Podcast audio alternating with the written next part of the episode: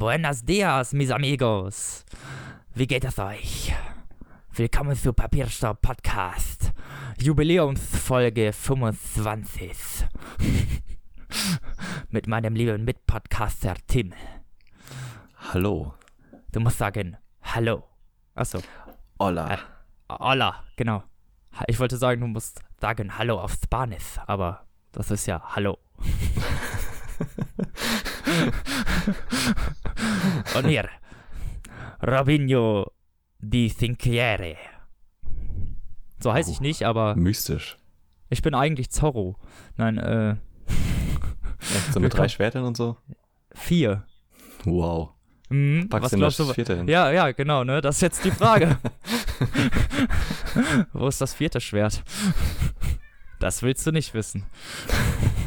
Okay. Ja, äh, willkommen zu Folge 25. Uhu, voll, voll Jubiläum, Tim. Wie die Zeit vergeht, Mensch. Ja, ne? Wir sind jetzt Krass. genauso alt wie ich. Folgenmäßig. So alt schon. Das ist ja heftig. Ja, ne? Ich muss bald Ich eine gedacht, Rentenkarte so beantragen. Mhm. Nee, früher wäre man, also so, so noch so vor 200, 300 Jahren, wären, wären wir die Ältesten im Dorf. Stimmt. Und hätten schon 30 Kinder. Ja, hätten mit 12 schon unsere Midlife-Crisis gehabt, so. Mhm. Läuft. so Das lief war alles das einfacher damals. Alles einfacher. Da, die Zeit lief auch nicht so schnell wie heute. Man hat halt mehr Zeit, aber trotzdem rennen die Leute, ne? Unglaublich, oder? Ach ja. Wie die Zeit vergeht. Folge 25. Schwelgen wir mal in Erinnerung. Ach ja, ich weiß noch damals, Ah, ich weiß noch damals, bei Folge als 1, alles angefangen hat. als Yannick noch sein, seine Tonspur nur aufgenommen hat, wenn er was gesagt hat. Oh Gott, ja. Aber das Audacity das auch einfach von sich aus eingestellt hat. Ja, das stimmt. Ach schön. Das, das, sind, das sind die guten Erinnerungen. Das sind die guten Erinnerungen. Die ganzen verkackten Folgen. Nein, und die ganzen guten Folgen natürlich. Natürlich. Die bleiben uns natürlich, Natürlich. mehr im Gedächtnis. Weil das natürlich die breite Masse hört. Ja, durchaus. Und dann unsere vielen Specials, wie zum Beispiel Metro und Oder die Millennium Millennium. Haben wir und schon mehr gemacht? andere Sachen. Chuck Palahniuk. Bam, bam. Oh ja. So, Und ja, es wer, kommt, nächste Folge ist ein neues Special. ja, Können wir ja schon mal sagen. Diesmal for Ja. real. Und, nächste Folge äh, ist ein Special, etwas, was, Special, Special. Genau, es ist eine Trilogie, die sich lange gewünscht wurde. Schöne Grüße an Marie an der Stelle, Lady Evil. Nein, nein, du verwechselst was. Nächste Folge machen wir doch erstmal das Sonderspecial. Ach ja, aber okay. Stimmt, stimmt. Die nächste reguläre Folge aber. Okay, ja, gut. Stimme ich dir zu. Aber Okay. ja, ja. Könnt Es gespannt kommt sein. in nächster Zeit mal wieder ein bisschen mehr Content. Wir ballern euch zu wie im Oktober, wo drei Folgen hintereinander kamen. So, ah, und alle Leute so, oh mein Gott. Ich kann mir Ja. diese Typen nicht alle schon nicht einmal im Monat geben. Wie soll ich das denn einmal die Woche schaffen? Also Ah, echt. Ja. wir dürfen die Zuschauer auch nicht zu sehr beanspruchen. Augen zu und durch, würde ich sagen. Hm. Oder Ohren zu und durch. Ja, echt so. Ja. Was hast Ja. du denn so gemacht, Tim? Komm, erzähl Ähm, mir doch mal Ja, nicht so viel. Von deinen mannigfaltigen Aktivitäten. Eigentlich Wie jetzt quasi nicht so nichts. viel. Das finde ich, Ich das finde ich, Ich habe äh, meine Freundin besucht und na gut. gezockt und gelesen. Ja, das ist ja äh, Studenten in den Semesterferien, ne? Eben. Da Was sind? Faultiere mehr unterwegs. Ja, ich bin jetzt fast mit äh, Blood and Wine durch Echt? von The Witcher. Du Ja. Schwein. Du Schwein. Und es ist so gut. Ich komme einfach nicht weiter in Dingens. Egal. Sag mir nicht, wie es ist. Doch, sag mir, wie es ist, aber sag mir keine Details. Okay, es ist richtig gut. Man ist Okay. ja in einem komplett neuen Gebiet. Ja, ne? das, äh, Und das sieht halt einfach richtig geil aus da. Das ist halt so voll im Süden, ne? Und dementsprechend auch sehr sonnig und die Leute sind da halt sehr reich und bauen Wein an und so. Coco, na, wie heißt das? Keine Ahnung. ja, deutsche Äh, Vita. Strandfeeling, ja. Ja. Es ist äh, sehr, sehr schön alles. Geil. Das hört sich doch traumhaft an, Oh ja. finde ich. Traumhaft. Ja, ja so- äh, was hast äh, du denn noch gemacht? Ja, äh, prinzipiell genau dasselbe, nur dass ich andere Spiele gespielt habe als du. Wahrscheinlich. Ja, du hast Nio angefangen, hast du gesagt, ne? Ja, genau. Nio ist, äh, falls hier ein oder andere Interessent sitzt, äh, Dark Souls in Samurai-Form. Genau. Könnte das man so Kampfsystem sagen. ist ein bisschen komplexer. Ja, Und genau. Also insgesamt ist das Spiel ein bisschen komplexer als Dark Souls. Aber halt so schwierigkeitsgradmäßig auf jeden Fall steht es denen nur nichts nach, ne? Ja, also, ja, auch als ist halt auch kein hart. Genau, ne, mit diesen Levels und man holt sich die Gegner lieber einzeln anstatt in einer Gruppe. Genau. Wenn du stirbst, verlierst du dein, deine ganze Währung und du kannst sie einfach nochmal wiederholen. Genau. Und wenn du dann stirbst, ist alles weg. Und krasse Endbosse natürlich, die Ja. voll viel Skill erfordern. Ich habe zum Beispiel gestern einen Tausendfüßler getötet. Ui. Er war mega ekelig. Du streamst ja auch, ne? Also, du hast Ja. jetzt ja das erste Mal gestreamt. Wo denn? Bei Twitch? Ja, bei Twitch. Unter Wo kann man meinem, dich denn da finden? unter meinem Nicht-Nickname bei Twitter Dr. Warthrop. Warum heißt du denn da nicht so bei Twitter? Hi, also ich habe den Account gemacht, bevor ich den äh, Gamertag in Anführungsstrichen gewechselt habe. Ja, okay, aber du Das kannst. bedeutet, der äh, Twitter-Account ist theoretisch noch mein alter Gamertag. Also ich das könnte natürlich ja meinen Namen, wechseln. ja, ich könnte meinen Namen umschreiben, aber nicht Ja. meinen, meinen, meinen richtigen Namen. Also, weißt du, was ich meine? Ich kann Doch, nicht meinen Ad irgendwas auch ändern. dein, Doch, doch. Echt? Ja, das, Das kann man. geht? Hm? Achso, ja, das wusste Das ich. Ja, gut. so Stell mich nicht als Noob da. Ah, ich, ich studiere Informatik, das habt ihr nicht gehört. Ja, das kannst du auf jeden Fall einfach so machen. Äh, ja, dann werde ich das einfach mal umändern, dann kann man das auch einfach sehen. Ich will ja, Ja, auch dann nicht ist die alles einheitlich. Ja. Ich streame auch dann ungefähr nachts um äh, 2 Uhr, also ich glaube nicht, dass da so viele Leute an Streaming-Zeiten interessiert sind. Aber man kann sich ja dann die Videos angucken und es gibt ein sehr schönes, zwei Stunden langes Video, wo ich versuche, jemanden zu besiegen und mich dauerhaft aufrege. Also wer gerne sieht, wie ich mich aufrege, siehe Folge 18 oder so, wo ich mich schon über die Insel der besonderen Kinder aufgeregt habe. kann sich das zwei Stunden lang geben, ja. Direkt auf später angucken klicken. Direkt auf Spenden drücken hier. Das auch. Das hat mich Lebenszeit gekostet. Dieses Aufregen. Und Nerven, ja. Ja, das ist immer so. Diese Spiele kosten einen Lebenszeit. Mhm. Nur Lebenszeit. Aber Spaß halt auch natürlich, ne? Ich meine, wenn man den ganzen Tag nur vegetiert, dann wird man vielleicht 150, aber Ja, man bekommt ja so hat ja viel nichts zurück. von der Welt gesehen. Man bekommt ja so viel zurück von den Spielen. Ja, das stimmt. Ja, und äh, ich überlege, ob ich mir den Season Pass kaufe, weil er kostet in Anführungsstrichen nur 30 Euro, aber es gibt dann vier Erweiterungen, die dann jeweils nochmal andere Gebiete haben und so. Mhm. Ja, ich habe nur den Game 2 Beitrag von dem ersten DLC noch gesehen. Und das sah auch ziemlich cool aus. Bin mal gespannt. Mhm.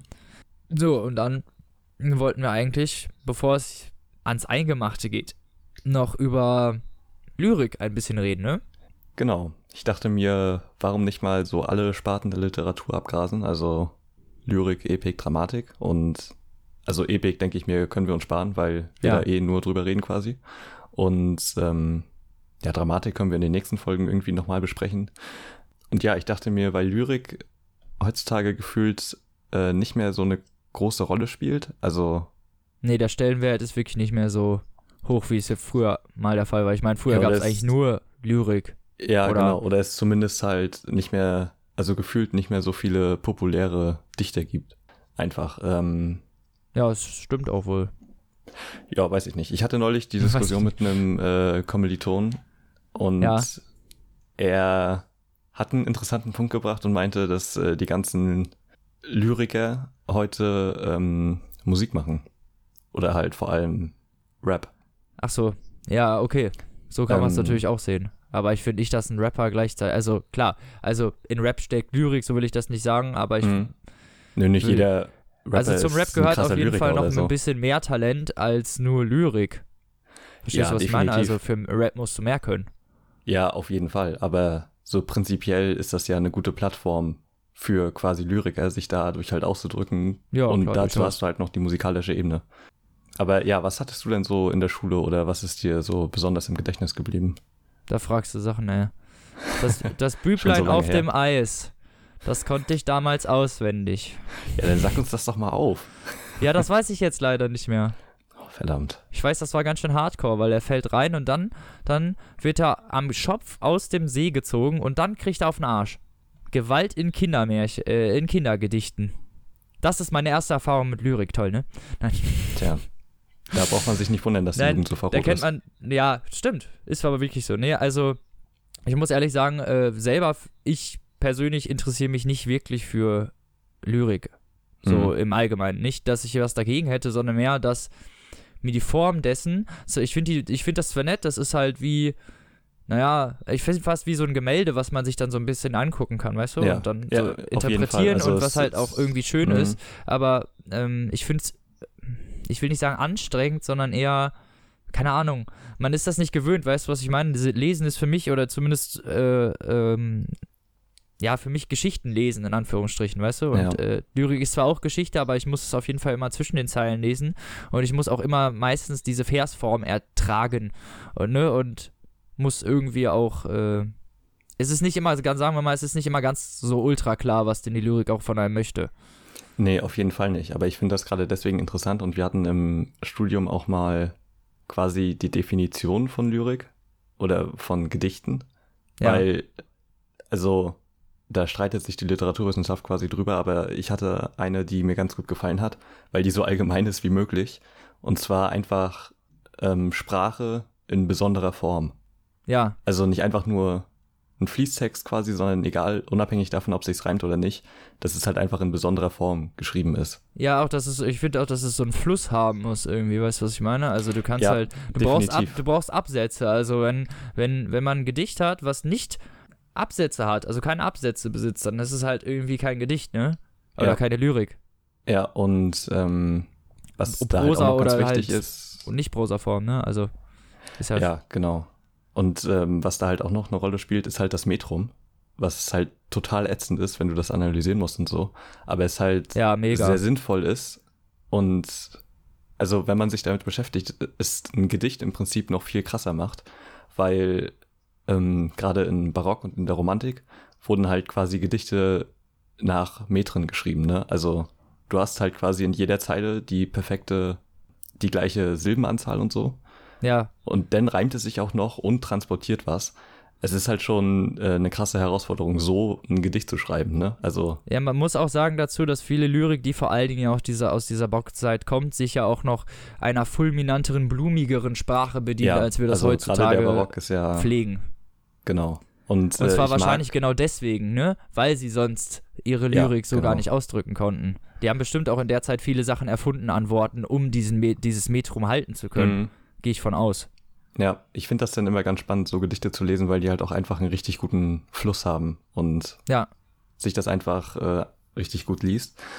Ich mag, Wer reitet so spät jetzt- durch Nacht und Wind? Ja. Es ist der Freiter mit seinem Kind? der Vater, Echt? ja. Ah, okay. Ja, genau. Also ich mag Ich die. Barockzeit jetzt nicht so sehr, weil die halt sehr anstrengend zu lesen ist. Ja. Ähm, ich mag die Romantik da viel mehr tatsächlich, äh, weil das halt so zeitlos ist. Also es geht halt hauptsächlich nur um Natur und die Abwendung von der Zivilisation quasi des Menschen und hin wieder zur Natur. Und das wird dadurch halt so universell und unabhängig von der Epoche quasi. Ich mag das musikalisch auch ähm, ziemlich gerne. Also die Musik in der Romantik, so in der gesamten Epoche und auch die Kunst generell, ist mir irgendwie so die liebste. Ich, also auch bei der Klassik und also natürlich gerade die Sachen, die Goethe und Konsorten gemacht haben, ne? Konsorten, ja. ähm, äh, haben natürlich auch einen hohen Stellenwert und wir hatten auch natürlich richtig viel in der Schule. Wir hatten von Goethe, glaube ich, also der Erlkönig mussten wir lernen und Prometheus auf jeden Fall. Und Ja, der Erlkönig ist aber auch wirklich ein ziemlich cooles Gedicht. ja, finde ich auch. Es gibt auch übrigens eine richtig coole Version äh, von Rammstein auf dem Album Reise Reise, das heißt Dalai Lama. Das ist quasi so eine Neuinterpretation vom Erlkönig. Ja, ist richtig. ähm, was auch sehr cool ist. Und Ziemlich cool. Ja. Ja, finde ich halt auch. Und Dart, also ich habe das Gefühl, man hat das in der Schule nicht so wirklich zu schätzen gewusst. Nee, vor allem halt deswegen, weil man ja diese nervigen Sachen wie ich muss das Metrum und äh, was ist Jambus, was ist Trocheus und äh, Das ist so ätzend. was ist äh, weiblich und männlich, das ist natürlich auch nicht unbedingt was, was jetzt unbedingt äh, Spaß macht. Weißt du, was ich meine? Also Lyrik erlebt man ja. Ich glaube, das Ja. ist das, was, wieso halt viele Leute halt keine Lust auch mehr auf Lyrik haben, weil das in der Schule so durchgenommen wird, weißt du? Also vom, Mhm. die, die, die, überhaupt die Gesellschaft oder im Moment ist ja nicht wirklich darauf ausgelegt, Lyrik zu lesen, weißt du? Die, die bilden sich ja nicht. Ja, Also klar, man bildet sich ein bisschen durch Bücher, aber man liest eher auch Geschichten. ne? Also Bücher sind eher ja, Entertainment. auf jeden Fall. Es ist eher äh, eine Seltenheit, dass man sich mal ein Gedichtband zulegt und, ne? Ja, nö, klar, ist natürlich auch personenabhängig, aber wir reden Klar. ja natürlich jetzt von der allgemeinen Masse Mhm. und äh, ich glaube, da haben wir schon recht, dass es halt nun mal nicht so im Moment an der Tagesordnung steht, sich äh, das dahingehend zu interessieren. Und selbst wenn man das dann möchte, erinnert man sich dann wahrscheinlich halt an die Schule und daran, was man da machen musste. Ja, ich äh, und muss dann ja ist gestehen. natürlich einfach so ein, so ein bitteren Nachge Vorgeschmack schon. Bitteren Vorgeschmack, weil ja, Wann anders hat Ja. man es meistens nicht erlebt. Also meine Mutter hat mir zwisch- früher zwischendurch Gedichte vorgelesen, deswegen weiß ich, dass Gedichte cool sein können, bin aber halt auch mhm. wegen dieser durch die Schule eingeführten harten Regeln halt einfach nicht mehr konform mit Lyrik sozusagen. ja, also ich muss ja gestehen, ich mochte Gedichte interpretieren richtig gerne und konnte das auch ziemlich gut. Ketzer! Ja. Also, ähm, ja, ich weiß nicht, ich habe da halt immer gute Noten bekommen. Also kam dann auch auf das Gedicht an. Wir hatten, ich glaube, die letzte, also die Vorprüfung quasi in Deutsch, die letzte in der 13. Klasse war, da hatten wir, also das war quasi schon so eine Prüfung, die wir da geschrieben haben. Man konnte sich dann aussuchen, ob man dann einen epischen Text nimmt, einen dramatischen oder halt Lyrik und eins davon interpretiert oder einen Sachtext. Ja. Und ähm, wir hatten ein Gedicht von Loriot Ah, und zwar Advent. Und das kann man sich mal durchlesen und das konnten wir da halt in der Klausur interpretieren. Und das ist schon ziemlich cool, weil wir auch eine richtig gute Deutschlehrerin hatten, die halt sowas auch drangenommen hat. ja. Also äh, wir hatten dann auch äh, zum Beispiel, weil Komik halt das Thema war äh, für die Prüfung, hatte sie dann auch noch so zeitgenössische Sachen uns vorgestellt und öfter Hörspiele und so mitgebracht, also von Er ist wieder da oder Känguru-Chroniken und so. Ah, und cool. äh, die hatten wir dann mit ihr in der Schule gehört. Das war schon ziemlich cool und dass sie dann halt auch noch äh, ein Gedicht von Loriot nimmt. Ähm, ja, das war schon ziemlich dankbar, sag ich mal. Da musste sie sich bestimmt schon dick mit den Aufsichtsräten da beefen. Ja, nee, ich glaube nicht. ähm, bei der Klausur zumindest nicht. Ähm, ja, also es, es schwankte auch immer mal so das Interesse. Man hat natürlich mal Gedichte, die einen mehr, mal weniger interessiert haben. Ich finde die äh, so politische Gedichte beispielsweise ziemlich schwer. Also ich mag die Sachen von Heinrich Heine eigentlich ziemlich gerne.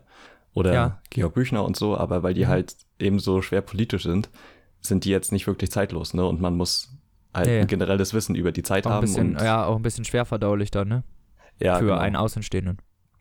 Genau, weil's, ne, weil man eben nicht drin steckt. Und ähm, wenn man das dann in der Schule hat, ist es ja, also gerade dafür finde ich das halt wieder sehr gut, wenn man das in der Schule behandelt, aber sowas liest man jetzt ja in der Regel eher nicht so, ohne sich dann über die Hintergründe zu informieren. Und da ist die Schule natürlich sehr praktisch, weil das ja quasi dann mitgemacht wird direkt. Richtig. Ja, prinzipiell schon. Also, keine Ahnung. Ähm, ist halt eigentlich schade, dass das so ein bisschen unter den Tisch fällt. Ja, finde ich auch. Aber Hast du irgendwie Lieblingsautoren oder Gedichte? Irgendwas? Mir fällt das halt nicht ein. Also die paar Gedichte, die ich dann kenne, weiß ich oft gar nicht, von, sie, von wem sie sind. So. Also, Okay. Also, sind, dann, ja, sind dann so oft so Gedichte, die man auswendig gelernt hat, wie Herr Ribbe, Herr Ribbeck von Ribbeck vom Havelland oder so ein Scheiß. hm.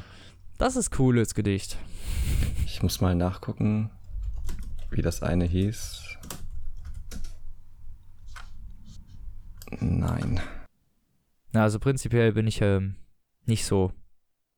Ja, also ich äh, mochte ziemlich viele Gedichte eigentlich. Wir hatten.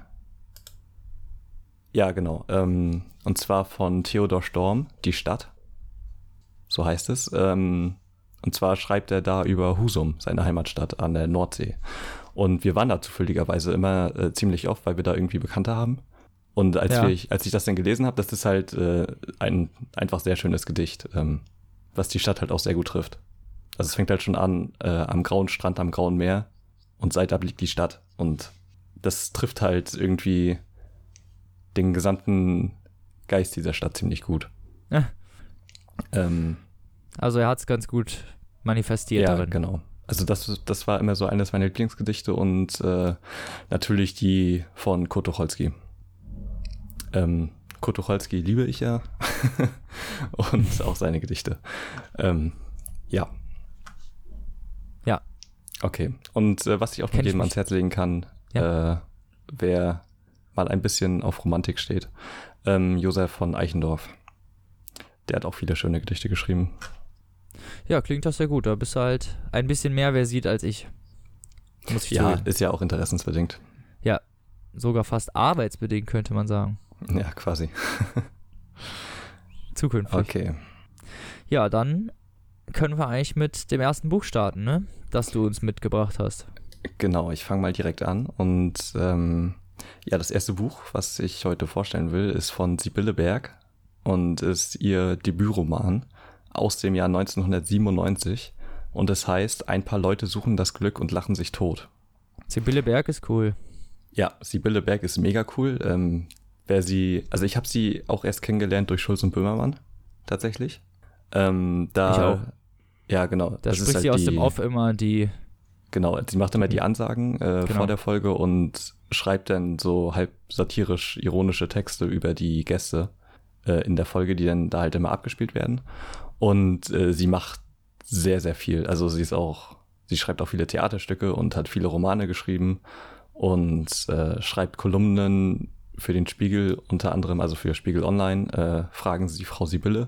Und Ja, da habe ich letztens eine sehr Kolumne gelesen, war, war sehr cool. Macht Ja, sehr sie coole schreibt- Kolumnen auf Spiegel Online Ja. auch.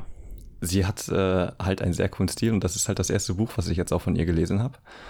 Ähm, stand schon lange auf der Liste eben, weil als ich die erste Folge Schulz und Böhmermann gesehen habe, war das halt richtig cool und weil ich sie halt davon nicht kannte, habe ich dann nachgeguckt und so und äh, ja, habe mir das dann jetzt endlich mal geholt und ähm, das Buch ist nicht dick, es hat so 190 Seiten ungefähr und ist äh, bei Reklam erschienen Das ist ja nix. und nee, ist wirklich sehr kurz und auch die Kapitel in dem Buch sind äh, sehr kurz. Die haben so maximal drei Seiten, aber in der Regel Ja, immer nur okay, so ein, ja- ein bis zwei Seiten.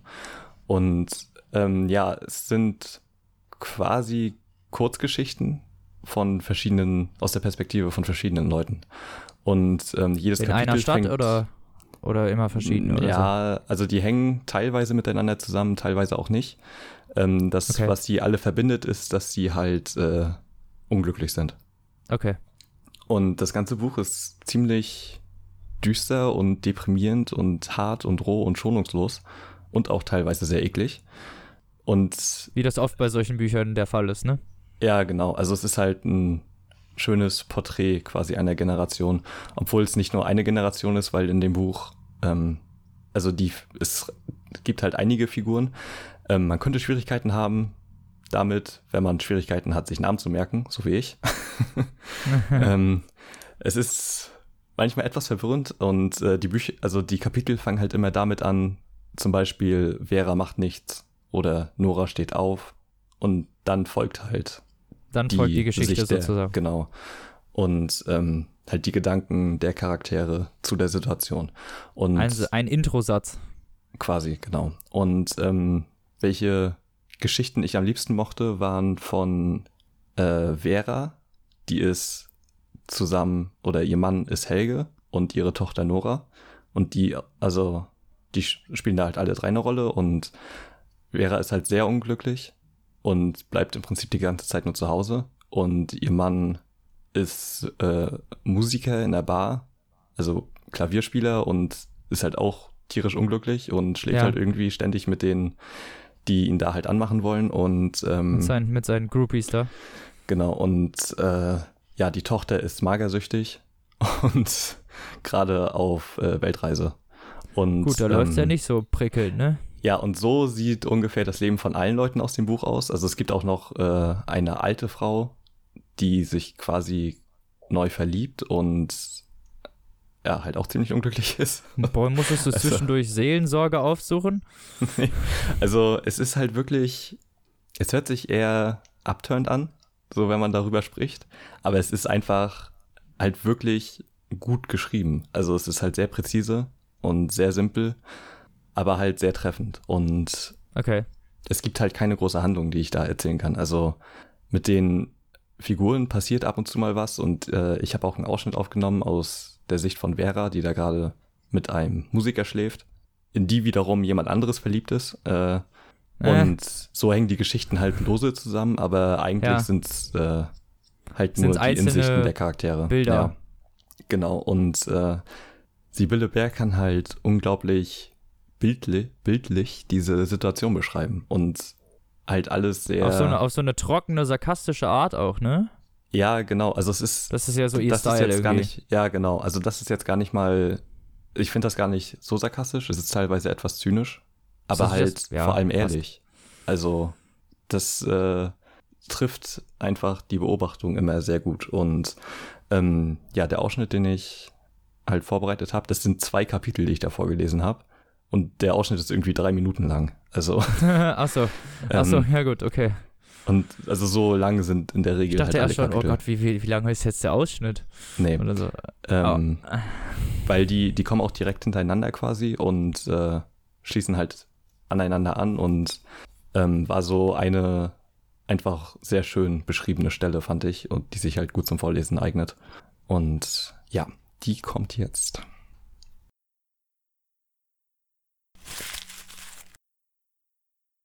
Vera und Pitt sagen nichts, als hätten sie beide Angst, dass die Situation sich grundlegend ändert, dass sie kippt, peinlich wird, falsch wird, wenn sie sprechen, sprechen sie nicht. Die Ruhe stimmt auch nicht. Aber Reden macht Wirklichkeit. Wirklichkeit ist für jeden was anderes. Die beiden Menschen nebeneinander, die schweigen und die Augen zu machen, um nicht sehen zu müssen, was die Wirklichkeit ist. Die Wirklichkeit für Vera ist, dass sie so viel älter ist als der Junge neben ihr, dass sie verheiratet ist und ein Kind hat, das keins mehr ist, und dass sie in einem hässlichen Haus lebt, in das sie gleich wieder gehen muss, in ein hässliches Leben gehen muss. Und die Wirklichkeit für den Jungen ist, dass er einen Schwindel lebt, wenn er die Augen aufmacht. Dann sieht er ein kleines, dreckiges Zimmer und eine Karriere, die keine ist.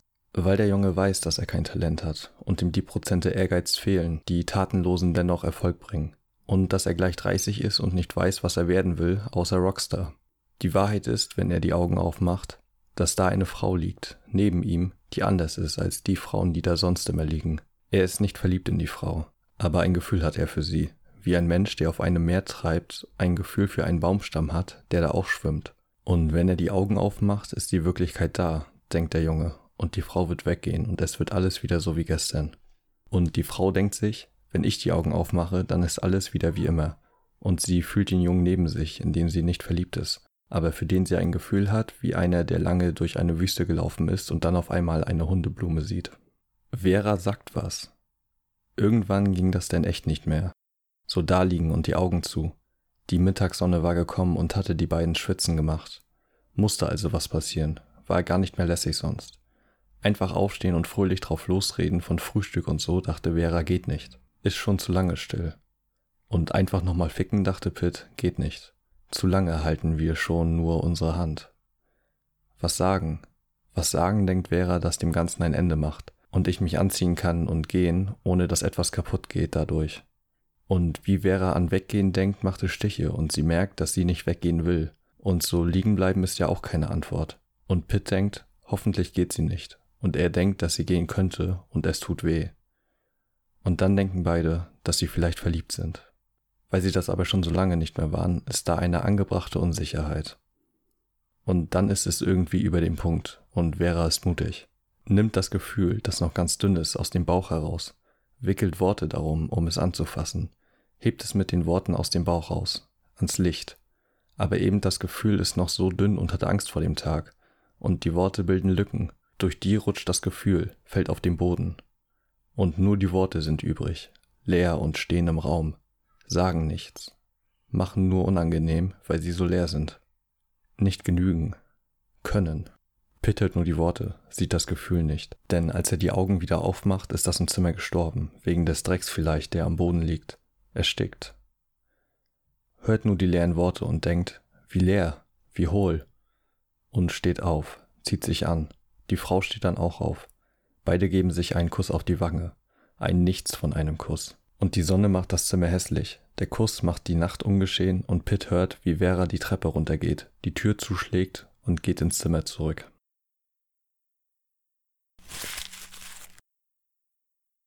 Ja, und das Ganze hat mich halt so ein bisschen an eine Mischung aus Charles Bukowski und Haruki Murakami erinnert.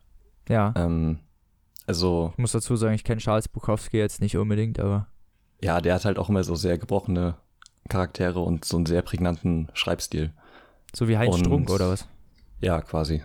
Und so. ähm, wer Charles Bukowski nicht kennt, dem kann ich auch nur mal den Film Barfly ans Herz legen mit Mickey Rourke.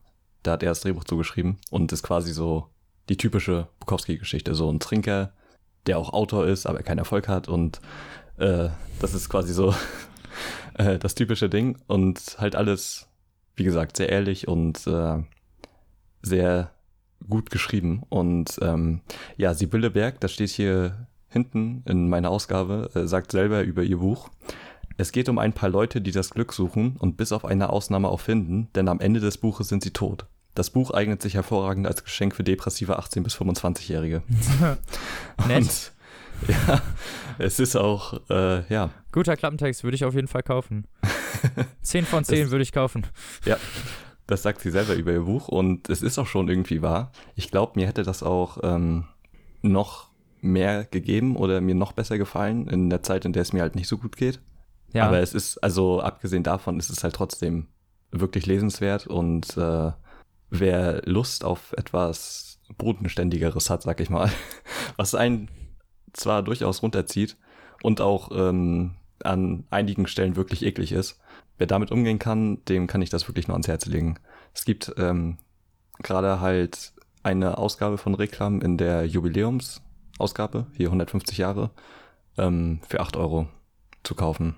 ja, das ist ja, In diesem Günstig, kleinen würde ich sagen. gebundenen, genau, also diesem kann man sich kleinen ja leisten. gebundenen Buch. Und äh, das sollte man auf jeden Fall lesen. Ich finde das schon, es hat mir sehr gut gefallen. Und wie gesagt, also das kleine Buch hat 192 Seiten, ähm, was halt nichts ist. Und ich habe hier ein größeres, das irgendwie 180 hat oder so. Das ist ja auch nicht viel. Also Genau, hat man so an drei bis vier Tagen durchgelesen, je nachdem, wie schnell man liest, ne? genau. Es ist halt teilweise wirklich schwere Kost, aber ähm, ja, sehr lesenswert. Ja, sehr cool. Ja. Was hast du uns denn mitgebracht? Ähm, ich habe diese Woche mal was Ausgefallenes. Kein Cypher-Buch, kein Fantasy-Ding, kein Krimi. Bam. Ich habe, ähm, ich habe ähm, die Neuinterpretation von ähm, Der Sturm von William Shakespeare Tja, passend mit zu Lyrik. dabei. Richtig, genau, passend zur Lyrik. Ähm, das ist von, ich weiß nicht, ob das ein Verlag ist, Hogarth oder so heißen die. Die äh, haben jetzt hier äh, zum, zum 400. Todestag. Todestag sozusagen, haben sie ähm, eine Aktion ins Leben gerufen, so ein Projekt. Und da sollen ähm, moderne Autoren, also Gegenwartsliteraturautoren sozusagen, ähm, Shakespeares Werke neu interpretieren. ja, Also ist ja eine ganz coole Aktion, finde ich. Ja, finde ich auch ziemlich cool. Zumindest um das halt dann irgendwie auch ähm, heutigen Lesern vielleicht mal nahezubringen, ne, was damals irgendwie die Leute ausgemacht hat oder dass es halt nicht nur irgendwie altbackene Sprache ist, die heutzutage überhaupt keinen Wert mehr besitzt irgendwie oder Ja, zumal das ja eh, also wenn man sich mit der englischen Sprache so ein bisschen auseinandersetzt, ähm, es sind halt sehr viele Redewendungen und so, die auf Shakespeare auch zurückzuführen sind, was ziemlich interessant ist. Also er hat die, halt ja, die er so eingeführt hat. Genau. Ja. Ich habe ja gerade noch bei Wikipedia gelesen, irgendwie insgesamt sind in sein, sein Gesamtwerk umfasst irgendwie über 17.000 Wörter. Also verschiedene Krass. Wörter. Ja, Und ähm, ja, einige von denen, die er halt quasi einfach begründet hat. Und auch Redewendungen und so, die dann halt äh, übertragen wurden. Also sehr prägend im Prinzip für die gesamte Sprache. ja, durchaus. Und ähm, ich will nicht sagen unbedingt, dass es leicht verkümmert, aber es ist halt leider so. Früher war das halt die Ja. Literatur sozusagen und heutzutage, ganz ehrlich, wer hat, wer nicht jetzt äh, Englisch-LK hatte wie ich, hat auch ganz bestimmt nicht Shakespeare gelesen. Also gehe ich nicht von aus. Ja, ich weiß, ich glaube, wir hatten Romeo und Julia irgendwie in der achten Klasse oder so. Was halt auch völlig Quatsch ist, weil was Ja, will ein Achtklässler mit Romeo und Julia anfangen? Ja, ist wirklich so. Ja, Naja. Aber dann wahrscheinlich auch die deutsche Übersetzung, ne? Also ja klar. wäre auf Englisch schon ein bisschen hart gewesen. Mhm. Zumindest für die achte Klasse. Ja, ein wenig. Naja, ähm, also Hexen, äh, mein Buch heißt dann Hexensaat von Margaret Atwood. Und das ist halt dann jetzt die Neuinterpretation des Sturms. Aber ja, ich- hast ne, du den also- Sturm denn gelesen? Oder nur das? Äh, nee, nee, nee. okay, Also ich habe ja in Vorbereitung nicht der Sturm gelesen. Hm. Einfach, also ich wus, weiß auch, es gibt ja Macbeth, ähm, Ja. Romeo und Julia, es gibt ja bestimmte Klassiker, Othello, Ja, äh, Hamlet. wo man, äh, Hamlet, Richard genau. Ja. wo man ungefähr weiß, was äh, darin vorkommt. Zumindest die Motive, Mord, Verrat, ja, das Übliche, ne? gerne mal also, Inzest. Genau. Äh, die sind, Shakespeare halt, die ne? sind klar und oft, also ja, genau. Und die sind ja oft klar, also mindestens Romeo und Julia kennt jeder diese Geschichte. Ne? Zwei verfeindete Familien Ja, und die ja- Kinder lieben sich. Genau, ist ja zeitlos, Tode wurde tausendmal adaptiert quasi. Das ist auch so, ein, so eine Sache, wie man so ein Motiv quasi prägen kann, ne? Also, was ohne Ja. Romeo und Julia quasi wäre. Das Weil stimmt. Das ist halt immer, Ja, es ist, ja auch halt so, einfach ein dass- gutes Mittel, um eine Geschichte zu erzählen. Also es funktioniert ja auch immer, auch bei West Side Story oder, Ja, ich merke auch weiß ich. einfach, wie oft das auch immer noch gemacht wird. Also wenn du dir jetzt ab und zu heutzutage auch mal so, ich will nicht sagen Kinder, so Jugendfilme, so die so ab zwölf sind oder sowas, äh, die diese Geschichte teilweise zumindest so adaptieren, weißt du, was ich meine? ja, also genau. das gibt Zumindest so dieses, oft, ne? die feindlichen Lager, die Genau, also dann, ja, Leute also zumindest verlieben, Grundsetting, genau. Oft Mhm. wird das dann heutzutage als Grundsetting missbraucht, um dann halt was, was anderes noch damit aufzubauen. genau, das Romeo und Julia Motiv, wie es so schon heißt. Genau. Ja, äh, also ziemlich prägend. Aber der Sturm war mir jetzt bis dahin auch nicht bekannt. Hm, sagt mir jetzt auch tatsächlich nichts. Nee, ähm, also es geht um, ich kann ja einfach mal anfangen, äh, worum es in dem Buch geht. Ich will auch gar nicht erzählen, worum es im Sturm geht. Ist auch Mhm. übrigens gar nicht notwendig. Dazu komme ich später, aber es ist auf jeden Fall nicht notwendig, den Sturm gelesen zu haben, bevor man dieses Buch liest. Also es geht um Felix. Ich habe leider seinen Nachnamen äh, nicht mehr herausfinden können. Tut mir Mhm. leid, wenn das irgendwie wichtig ist. Ich glaube nicht. Ist äh, ein begnadeter Theaterregisseur äh, in, ähm, ich weiß gar nicht, London, keine Ahnung wo. Äh, tut Ja, mir leid, weiß ich jetzt auch nicht mehr.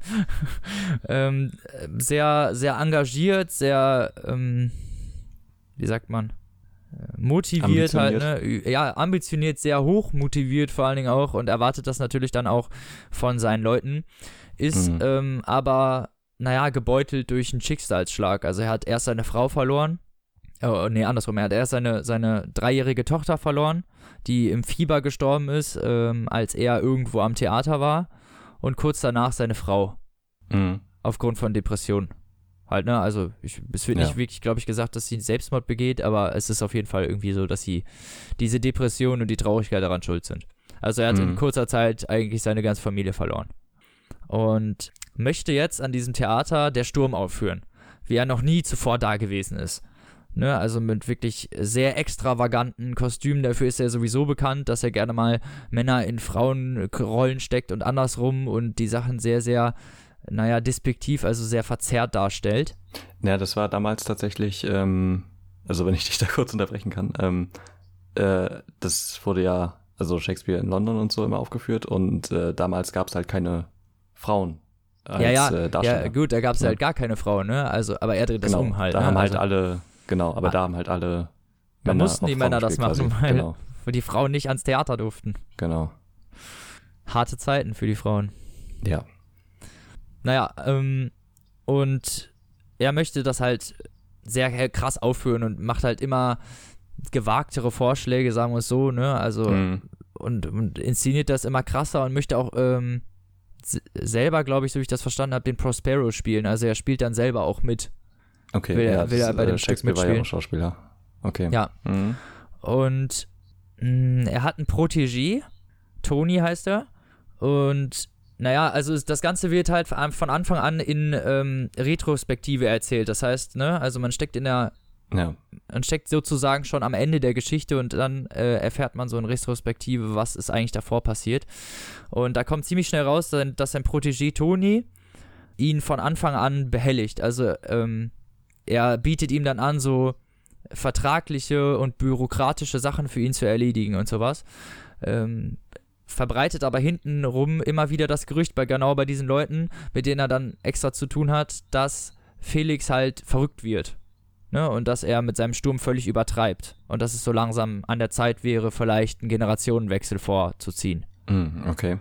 Also ekelt ihn da so ein bisschen aus dem Geschäft raus, ne? Also nach dem Motto, ja, guck mal, der hat doch seine Tochter und so verloren, der ist halt nicht mehr ganz bei Trost. So Mhm. nach dem Motto.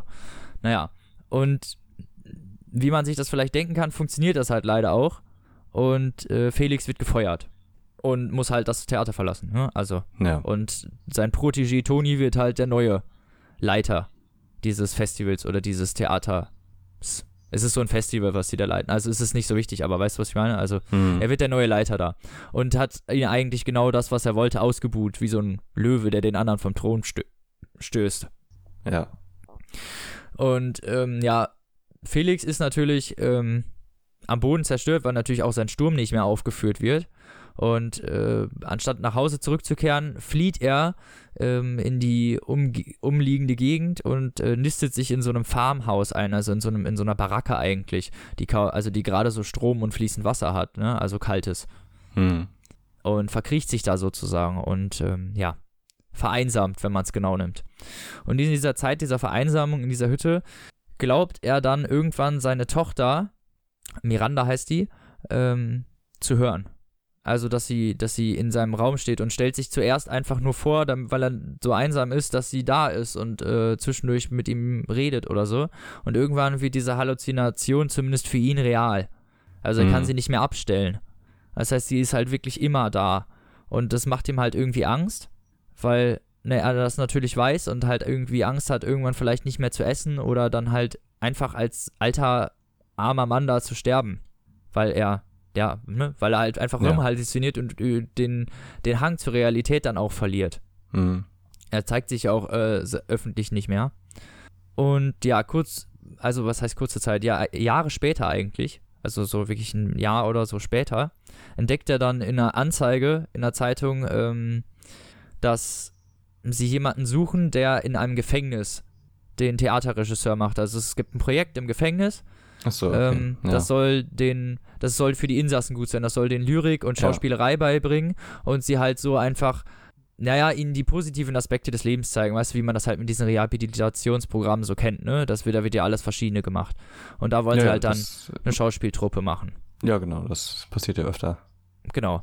Und er meldet sich halt und glaubt auch nicht unbedingt, dass er genommen wird äh, und meldet sich auch unter einem Pseudonym an, weil er halt Angst hat, dass jemand ihn erkennt, weil er halt genau das unbedingt verhindern möchte, weil er, also in seinen Augen ist er ja der gescheiterte Mann Künstler, vom, ja. ja, vom Theater. Dass das sonst so keiner sieht, weiß er ja natürlich nicht. Naja, zumindest trifft er dann auf die, ähm, also es bewirbt sich sonst fast niemand für diesen Job. Und er wird halt auch wirklich relativ schnell zu so einem Gespräch mit der beaufsichtigten Estelle eingeladen. Mhm. Und diese Estelle ähm, ist selber eine Theaterkonnoisseurin und sitzt halt irgendwie in so einem Aufsichtsrat und kann das halt regeln. Also die hat dieses Projekt überhaupt ins Leben gerufen und erkennt ihn sofort. Also er hat sich unter Ah, einem okay. Pseudonym angemeldet Ja. und er kommt da rein und sie erkennt ungefähr nach zwei, drei Sätzen, dass er halt der berühmte Felix irgendwas ist, der Mhm. Theaterregisseur halt. Und ja, zweifelt erst, weil sie glaubt, dass seine Kompetenzen damit überstiegen, äh, äh, also unterfordert wären, weil er natürlich halt der Regisseur überhaupt ist, ne? Und dass das natürlich kriminelle Insassen sind, die ihn theoretisch verletzen könnten. Ähm, lässt sich aber von ihm überzeugen und er will das auch unbedingt machen. Und sagt ihr auch direkt im selben Abendzug, dass er nur Shakespeare aufführen wird. Zahlt dann diesen, diese, diesen Schauspielkurs nur auf Shakespeare ausarbeitet. Und diese Ja. Projekte gehen dann drei Monate und er bereitet ihn dann halt darauf, äh, da, davor und dreht am Ende mit denen eine Live-Vorführung. Dreht so ein Video mit denen Mhm. von, von der fertigen Aufführung. Äh, da, was alle im Knast dann sehen können. Also dann, ne? Das wird dann Ja. so eine interne Knast-Theateraufführung wird dann ganz am Ende gemacht. Und das ist die ersten Male so ein großer Erfolg, dass es halt auch weitergemacht wird und er halt da so ein bisschen Fuß fasst, ne? Also er ist da halt dann nach so ein paar Malen schon Mr. Duke, Mhm. der Theatertyp und ist da auch schon willkommen und hat da auch schon seine alten Hasen, die da öfter für ihn schon im Stück mitgespielt haben und er kennt die auch schon so ein bisschen.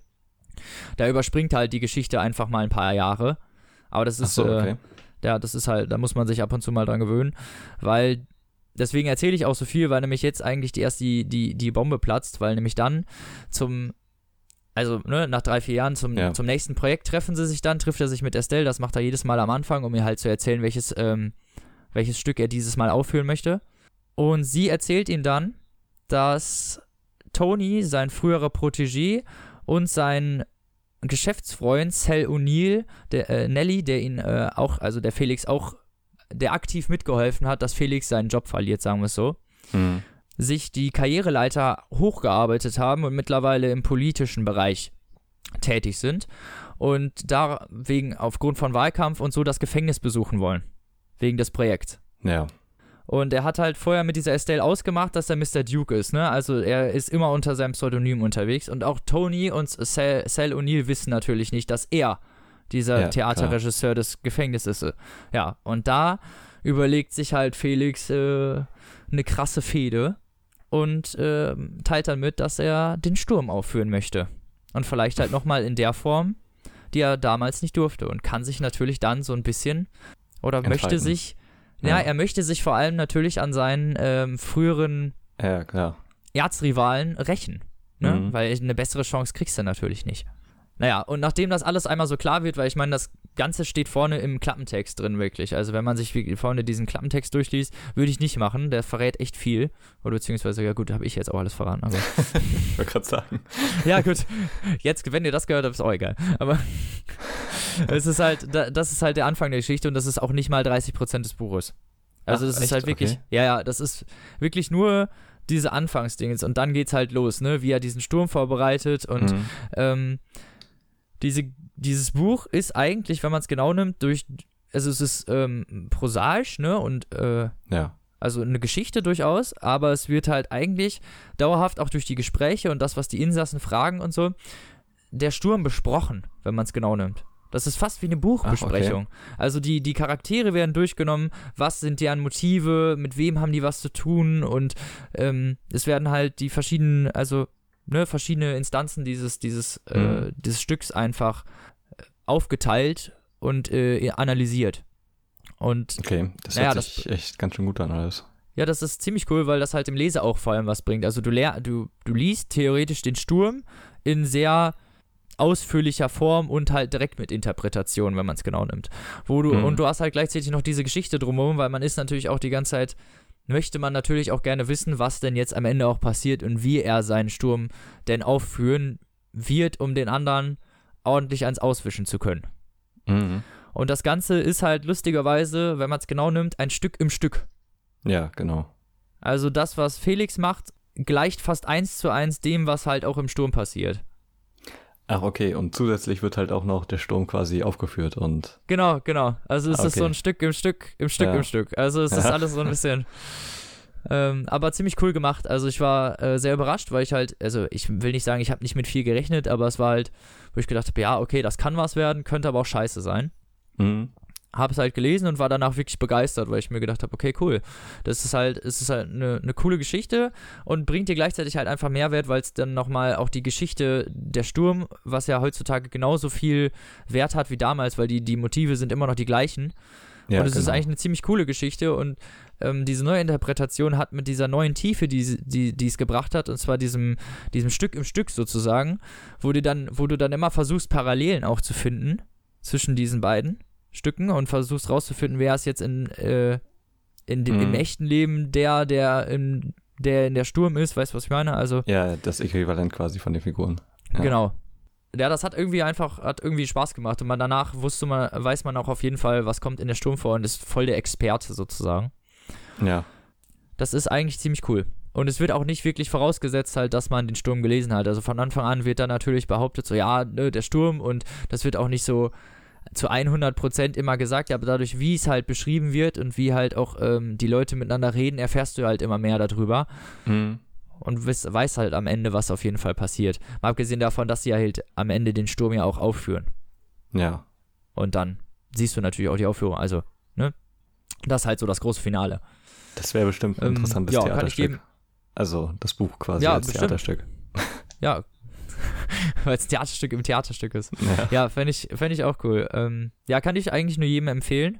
Ist geschrieben von Margaret Atwood, rausgekommen am, äh, im April dieses Jahres. Also noch ziemlich frisch. Mhm. Und ja, kostet, ähm, ist nur gebunden zu haben bis jetzt und kostet, ich glaube, 20 Euro. Halt wie gebundene Bücher so viel kosten, ne? Ja, aber es Aber ich gibt auch halt- noch mehr Bücher, die da erschienen sind, ne, von dieser Genau, also in dieser- Shakespeare-Neuinterpretation. In dieser Hogarth Edition sind da, sind schon, glaube ich, sechs oder sieben Bücher erschienen. Und äh, das wird auch Die noch auch alle bis unterschiedlich- 2021 fortgesetzt.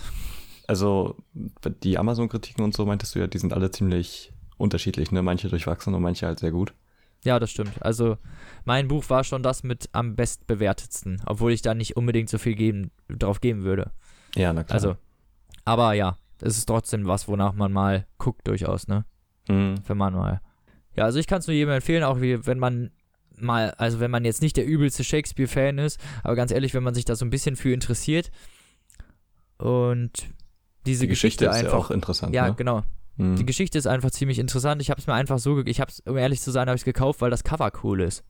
Da habe ich gelesen, was drin steht und dachte, ja gut, kann ich mich immer mal ein bisschen bilden. Und das, also die Geschichte ist wirklich cool. Man bildet sich. Es ist so die positiven Seiten der Lyrik und dann halt das verbunden mit Mhm. dem äh, mit dem belletristischen, wo du dann halt deine Geschichte hast. Ne? Also es war so, ein, so, ein, so eine Mischmasch und das fand ich eigentlich ganz cool deshalb. Und kann es eigentlich nur jedem empfehlen. Vielleicht warten, bis ein Taschenbuch raus ist, ne? Also 20 Euro ist ein bisschen viel, aber ja. ja. Kann man sich ja überlegen. sehr gut an. Ja, auf jeden Fall.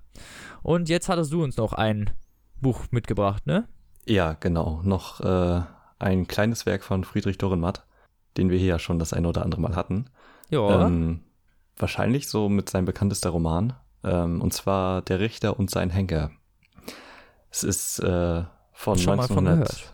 Ja, also davor habe ich halt auch schon mal davon gehört. Ich hatte das auch schon ein paar Jahre jetzt im Schrank stehen und Ja. habe es jetzt halt endlich mal gelesen. Und es ist auch gerne gern genommene Schullektüre. Ähm, und ja, jedenfalls das Buch ist erschienen von 1950 bis 51 in acht Abständen quasi in der Zeitung. Ach so, Ähm, war ach in der Zeitung gedruckt noch. Genau. Cool. So quasi kapitelweise. ja, nicht und, schlecht. Ja, es ist auch nicht sehr dick. 116 Seiten hat es und äh, ist im Rowold Verlag erschienen. Also, ich habe hier auch noch irgendwie eine andere Ausgabe. Also es gibt mehrere, ich habe hier noch ein paar alte ähm, rumliegen, aber Ja, kennt man, ne? Von, den- vor allem Ja. bei Büchern, die dann so in den 50ern, 60ern rausgekommen Genau. sind. Also die aktuelle Ausgabe, die es noch zu kaufen gibt, ist auf jeden Fall im Rowold Verlag erschienen. Und ähm, Alleine von Terry Pratchett gibt es ja schon acht Editionen. ja, genau. Und äh, ja, das Buch, halt wie gesagt, von Dürrenmatt geschrieben und äh, mit Illustration von Karl Straudinger. Ähm, da sind dann halt noch 14 Bildchen drinne, die schön anzusehen sind. Also es sind halt, sieht mehr so aus wie die das. Geschehene oder?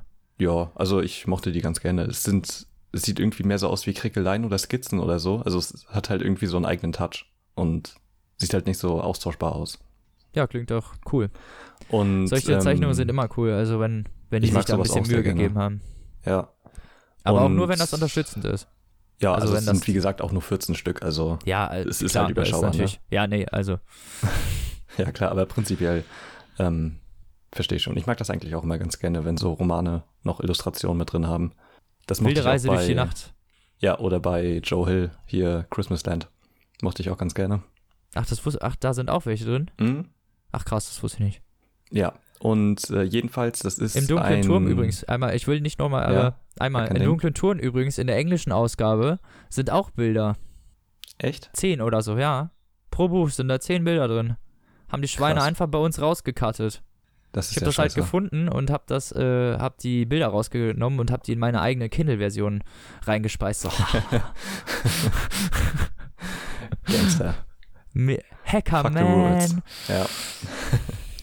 ja, So, auf jeden Fall äh, ist das Buch ein Krimi, aber irgendwie auch ein Antikrimi, so in gewisser Form. Also ähm, hier steht halt, dass Dürrenmatt so ein Krimi schreiben wollte in englischer Tradition, weil der in Deutschland So halt Miss Marple-mäßig. Nee, also hier werden, wer wird hier genannt? Chesterton und Graham Greene. Okay, das darf Also ich kannte die nicht. jetzt, ja, ich kenne die jetzt auch nicht, aber scheinen wohl äh, wichtige Krimi-Literaturautoren gewesen zu sein. Und, Englische ähm, Krimi-Literaturautoren. Genau, und ähm, anscheinend wollte Dürrenmatt auch so etwas ähnliches machen. Und in dem Buch geht es, also spielt in der Schweiz logischerweise und äh, in Bern. Und In ähm, am. Anfang, am Anfang des Buches wird der Leutnant, ist das glaube ich, der Berner Polizei Ulrich Schmid, äh, auf einer Landstraße in einem Auto gefunden, erschossen. Okay. Und äh, ein Polizist sieht das halt, der da gerade vorbeifährt und äh, erkennt ihn nicht und fährt das Auto dann halt quasi mit zum Revier mit der Leiche und dann beginnt der ganze Fall halt ins Rollen zu geraten und derjenige, der den? Fall Autos vom Tatort entfernen. Nee, eigentlich nicht. Also es sind sehr. Das ist ja das, nicht so das die. ist halt äh, die Krux in dem Buch, die, da geht es halt sehr viel um die Methoden. Und ähm, ja, derjenige, der den Fall bearbeitet, ist Kommissar Bärlach. Und äh, der ist äh, schwer krank, hat irgendwie Magenerkrankung und so und äh, sagt das halt die ganze Zeit. Und er sucht sich halt einen Assistenten aus, der Chance heißt. Und die beiden bearbeiten dann den Fall und untersuchen dann natürlich den Todeszeitpunkt und so und äh, legen sich dann an dem Ort eine Woche später auf die Lauer zu der Uhrzeit, in der er äh, erschossen wurde. ja. Und weil es halt auch so aussieht, dass es halt kein Überfall war, er saß halt einfach in dem Auto und schien den Täter gekannt zu haben. Ähm, Ah, okay, also der Typ hat ihn einfach ermordet. Genau. Wahrscheinlich. Und ja, und äh, sie sind dann da und warten, äh, dass da irgendwas passiert ist auf dieser Landstraße und es fahren dann ein paar äh, schicke schwarze Autos vorbei und äh, weil der Lieutenant, äh, Leutnant halt einen, äh, einen Frack angezogen hat. Also schön gekleidet Aha. war, da kann man dann von ausgehen, dass es irgendeine Gesellschaft war, die da irgendwas gefeiert hat und äh, Ja. die folgen den Autos dann und es, sie kommen zu einem großen Haus, äh, das bewohnt wird von einem gewissen Herr Gastmann. Und Ke Keiler Name. ja, und ähm, ja, der anscheinend den äh, Leutnant als Gast hatte. Und ja, sie kommen dann da halt an und da beginnt man dann schon erste Zweifel zu bekommen, denn ähm, die, der äh, Kommissar Bärlach wird von einem Hund angegriffen Ja. ähm, und der wird dann von seinem Kollegen erschossen und dann beginnen die sich halt jedenfalls Was? zu unterhalten und so. Und als er Die dann ja später nach, ja genau, und als er dann später nach Hause kommt, ähm, zieht er sich halt das Jackett aus und unter seinem linken Arm hatte er halt so ein, sich was untergebunden, wie es halt Trainer bei Hunden machen, wenn die beißen lernen, ja. ohne dass da Verletzungen sind. Also da Ah, okay. scheint, also, Also er wusste, dass der Hund ihn angreifen würde. er scheint, er schien gewissen zu haben, dass da ein Hund ist, ja. Und viel mehr will ich eigentlich auch Dieser nicht verraten. Kommissar Bärlach. Ja, ja, kleiner Schlawiner, ne? Hat da, hat da bestimmt was mit zu tun, du. Ja. Und ja, ich will auch gar nicht viel mehr verraten, weil ähm, ja, sonst ist zu viel wahrscheinlich Ja. schon, ne? genau, also das Buch nimmt halt gegen Ende hin auch einige Wendungen und ähm, ist halt einfach sehr schön erzählt, weil es so ein bisschen äh, untypisch ist für einen Kriminalroman, wenn man sich jetzt gerade so Sherlock Holmes und so als Vorbild nimmt, wo es ja sehr viel um die Ermittlung geht und Ja, auch so standardmäßig. logische Schlüsse ne? und so. Ja, du und- hast ja auch immer denselben Detective, der ist auch der Detective, ne? Also, Ja, genau.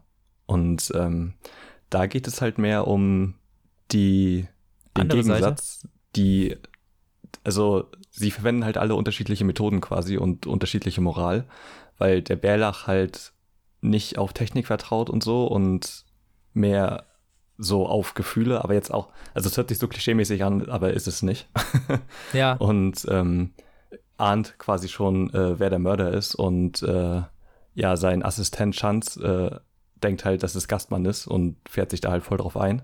Und im Prinzip geht's halt nicht um die Ermittlung an sich, sondern um das Psychospielchen zwischen Gastmann und äh, Bärlach. ah, okay. Das ist so, ähm, was. So, ein- so ein Hin und Her, wo man nicht genau weiß, ist er jetzt der Mörder, ist das nicht? Ah, Ja, genau. Und also, wie gesagt, ich will da nicht so viel verraten und ähm, es ist einfach ein schöner kleiner Krimi, der Ja. Ähm, einfach eine schön konstruierte Handlung hat und eine richtig gute Auflösung und ähm, halt sehr schnell zu lesen ist. Ne? Also, wie gesagt, 116 Seiten. Ich glaube, die, die aktuelle Ausgabe hat, was steht hier bei Amazon, 128. ja, das geht ja voll klar. Ähm, Das ist ja. Echt nicht viel, ne? Nee, auf keinen Fall. Und ja, also wenn man halt mal Lust auf einen Krimi hat und Dürrenmatt halt wieder, also teilweise halt auch sehr absurde Charaktere hat und also jetzt nicht so übertrieben wie bei die Physiker oder der Besuch der alten Dame oder so. Ja. Ähm, aber Das sind ja schon Krimi- Übertreibungen fast, ne? Ja, genau. Der ist im Vergleich dazu halt noch ein bisschen bodenständiger und mehr auf die Handlung konzentriert, aber ja, Dürrenmatt hat auch, glaube ich, noch zwei andere Krimis geschrieben, die ich auch noch lesen werde und äh, also bietet halt so einen interessanten neuen Blick quasi auf, dass es halt nicht um die Ermittlung geht, sondern mal um was anderes. Ja, verstehe. Das fand ich ganz erfrischend zu lesen. Ja, ich habe da jetzt auch keinen Ausschnitt vorbereitet, weil der Stil eher ein bisschen nüchtern ist und jetzt nicht unbedingt so Ja. sich zum sich nicht Auszug so lohnt. eignet. Ja, Ja. nee, bei mir auch nicht. Also entweder wäre es halt zu weit hinten gewesen, also dass ich dann schon zu viel verraten hätte oder irgendwas Ja, da hinten genau. rausgenommen hätte. Hätte ich natürlich jetzt machen können, aber also ich habe jetzt auch keine despektive Szene gehabt, von daher. Mhm. Ja, Nö. genau. Ja, aber muss ja auch nicht immer. Aber klingt sehr cool, dein Buch. Also, Dürrenmatt Mhm. ist ja sowieso eigentlich ein ziemlich cooler Autor, finde ich. Ja, definitiv. Ähm, ich habe auch noch ein paar Sachen von ihm hier liegen, die, also wir werden ihn bestimmt noch mal wieder hören irgendwann. Sehr gut. ja. Ja, Sehr dann gut. Äh, war's das auch schon. Ja, richtig. Dann war's das schon. Diese Folge wieder. Mhm. Ja, dann haben wir wie angekündigt natürlich nächste Folge Special, Special, Special. Genau, es geht um ein Buch. Wir versuchen Ah, es genau. quasi so schnell wie möglich durchzulesen und zu besprechen, weil es Montag rauskommt. Genau. Wir sprechen über Prinzessin Insomnia und der albtraumfarbene Nachtmar von Walter Mörs. Walter Mörs. Genau. Der Titel ist so gut. Unglaublich. Wir werden es durchknallen in relativ kurzer Zeit und dann hier, äh, Genau, Naja, wir wir versuchen versuchen's- das wir Ende der Woche irgendwie. genau. Wir versuchen es halbwegs spoilerfrei zu halten. Mhm.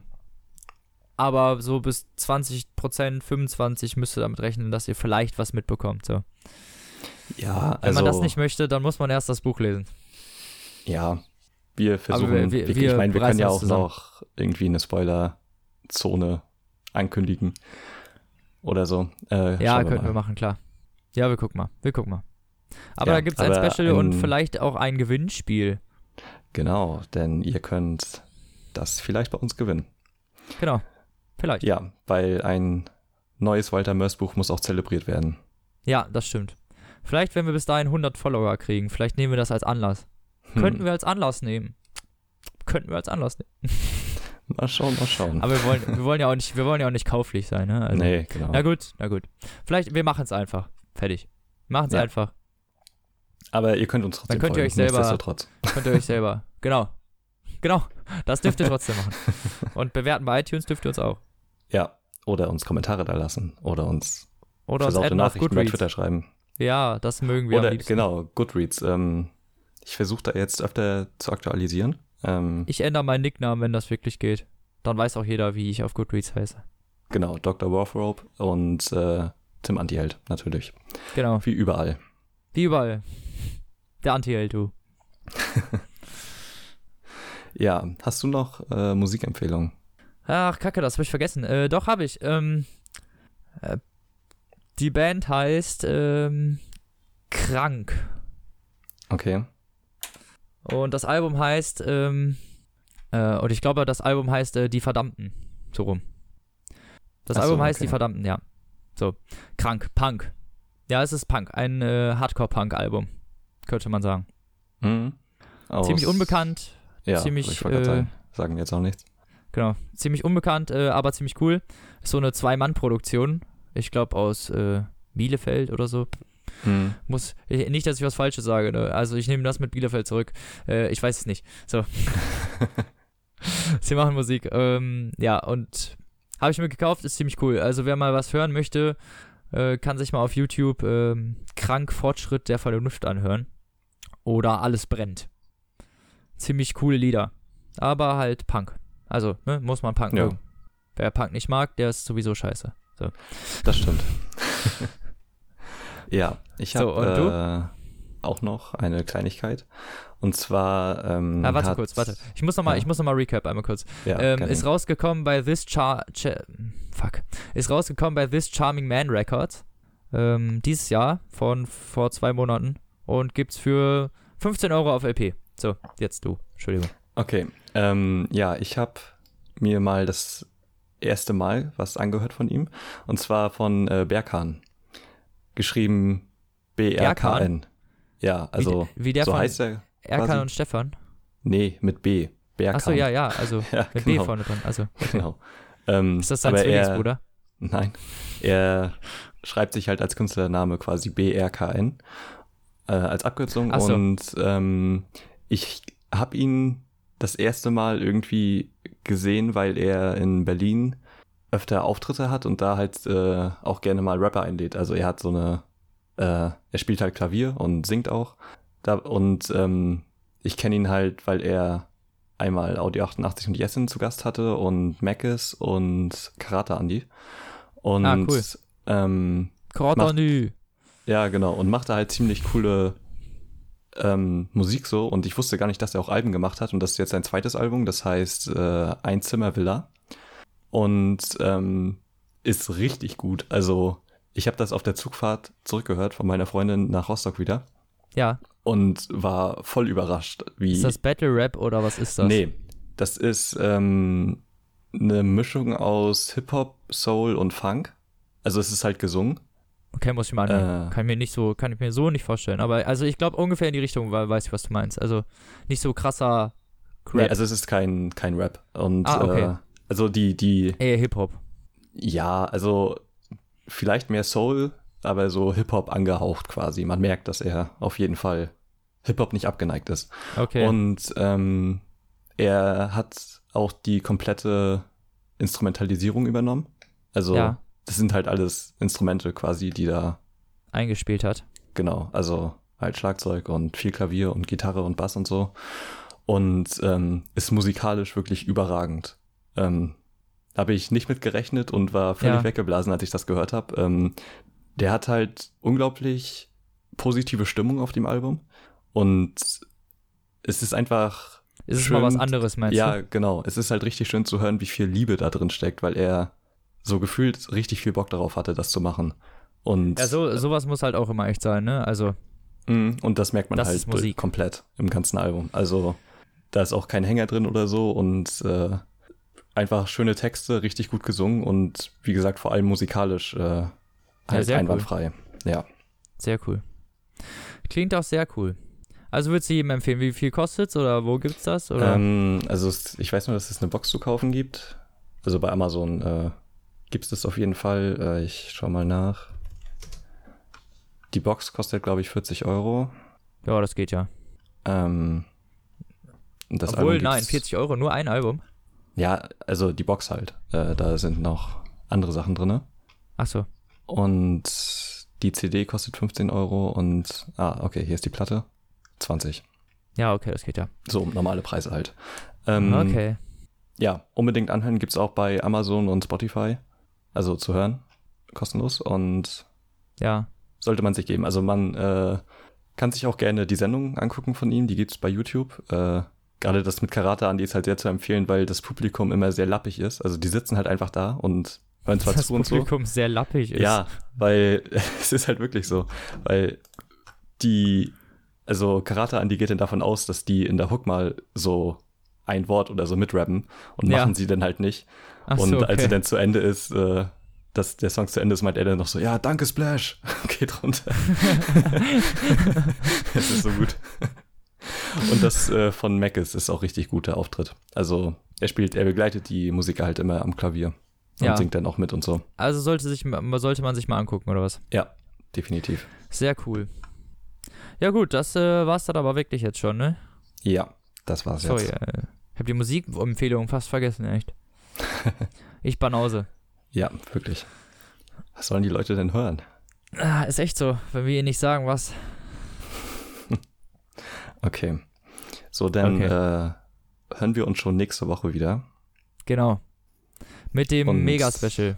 Wir Ja, hoffen mal, dass es dann auch sehr. wahrscheinlich wieder freitags wird. Ich denke schon. Wenn nicht, dann am Ja, ich bin halt mittwochs Fall. erst, ich bin halt mittwochs erst Mhm. wieder da. Deswegen, äh, ich bin nächste Ja. Woche in Paris, Freunde. Frühling in Paris. Ach, Ja, wie schön. poste ich, poste ich so überall Bilder, wie ich so in Disneyland mit Mickey Mouse chille. Ja, mhm. Ja, geil. Viel Spaß da auf jeden Fall. Und ähm, ja, ansonsten spätestens am Wochenende kommt die Folge dann. ja, klar, auf jeden Fall. Wir werden uns da voll reinhängen. Mhm. Weil Walter Mörs hat Priorität. Ja, Walter Mörs hat Immer. immer Priorität. Über alles. Egal, über alles. Über alles auf. Egal, ich hoffe zu sehen. Okay, Ja, gut. Dann, äh, Dann, lest was. Gutes Genau. und wir hören uns in der nächsten Folge. Und hört was Gutes. Sehen uns. Nein, wir hören, ja genau, wir hören uns in der nächsten Folge. Tschüss. gut. Ciao.